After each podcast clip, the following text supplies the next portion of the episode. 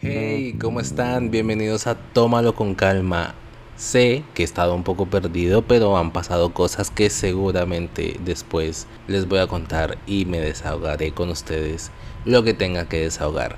No quería dejar pasar este año sin dejarles mi pequeña reflexión sobre lo que fue este 2021, donde me he dado cuenta que el universo lo único que busca de nosotros es nuestra gratitud. Entre más agradecidos seamos, mejores cosas vendrán. Hoy quiero agradecer a la luz de este año por guiarme hasta entender que todo sana cuando lo acepto, que puedo cambiar y mejorar así los demás no entiendan este proceso, que todo llega cuando no lo espero, que debo confiar en que valdrá la pena así hoy cueste creerlo, que todo cambia cuando lo suelto, que debo elegir mi bienestar así resulte incómodo para los demás, que todo fluye cuando no lo fuerzo, que puedo creer en mí así nadie más lo haga, si hay algo hermoso que me dejó de enseñanza este 2021 es descubrir quién es mi familia del alma. Y para que me entiendas el término, te digo que la familia del alma son esas personas con las que tienes una conexión tan fuerte que va más allá de la sangre. Los que nos brindan apoyo incondicional, con los que vas a una misma frecuencia, esos con los que no hace falta ni siquiera palabras para entenderse. Es momento de mirar en una breve pausa lo que hemos recibido durante este último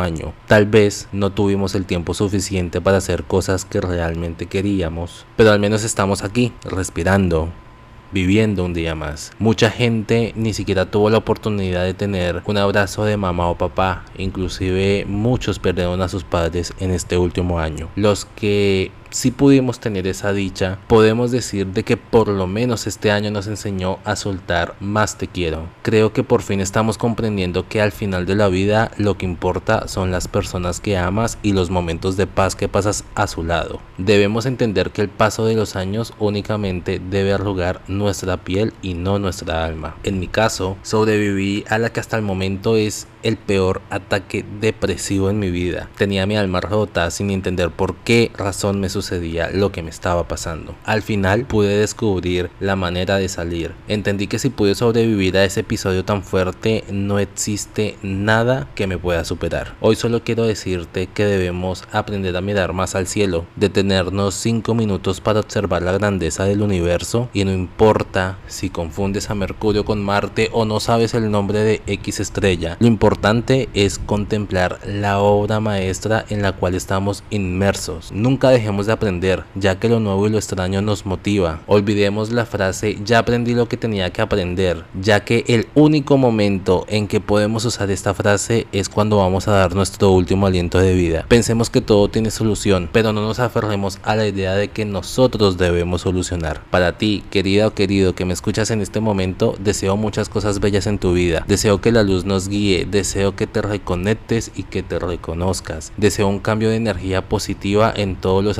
de tu vida. Me despido deseándote un buen 2022 y ya sabes, tómalo con calma.